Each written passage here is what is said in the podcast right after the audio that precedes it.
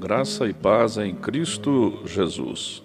O texto da meditação de hoje está em Isaías 55, verso 8, que diz: Os meus pensamentos não são os pensamentos de vocês, nem os seus caminhos são os meus caminhos, declara o Senhor.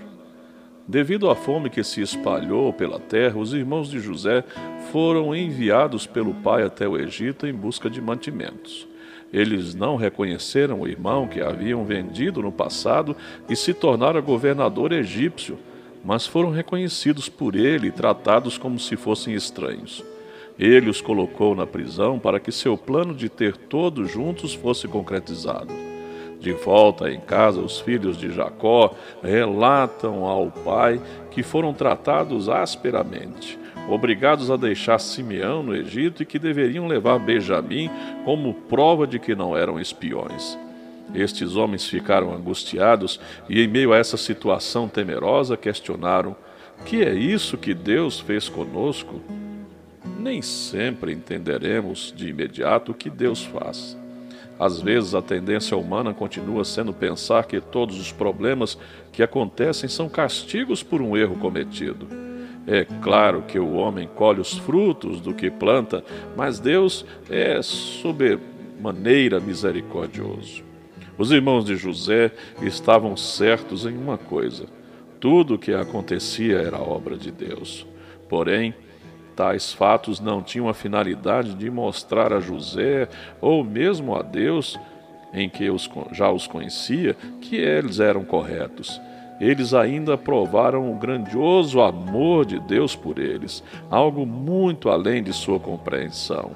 José tinha convicção disso, pois em Gênesis 45, 5 diz: Foi para salvar a vida de vocês que Deus me enviou adiante de vós. Muitas coisas acontecem porque Deus nos ama, embora não compreendamos como Ele age e até cheguemos a pensar o que não devemos. A história de José ensina que Deus vai além por amor ao ser humano e que ele age de uma forma que pode parecer estranha aos nossos olhos, mas na qual sempre haverá um propósito maior e o bem dos seus filhos. Tudo que Deus faz revela sua grandeza, ainda que não nos seja compreensível. Pense nisso. Vamos orar? Senhor nosso Deus e nosso Pai muito amado, ainda que nós não entendamos todas as coisas que o Senhor faz, há muitas coisas que fogem à nossa compreensão e entendimento, porque nós somos seres limitados. Deus, que o Senhor possa perdoar Quantas e quantas vezes nós reagimos de forma indevida à forma como a vida vai nos levando, sendo que o Senhor está no comando de todas as coisas. Pai, ensina-nos dia a dia a dependermos mais do Senhor, a nos aquietarmos mais na tua presença e crermos que o Senhor sempre terá um projeto e um plano elaborado para cada um de nós. Obrigado, Pai, por todos que estão me ouvindo nesse dia que o Senhor fale ao coração de cada um. Eu oro a Ti nesse momento, em nome do Senhor Jesus Cristo.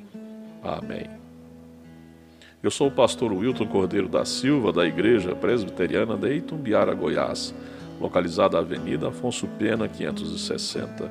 Um grande abraço a todos. Um dia abençoado no Senhor.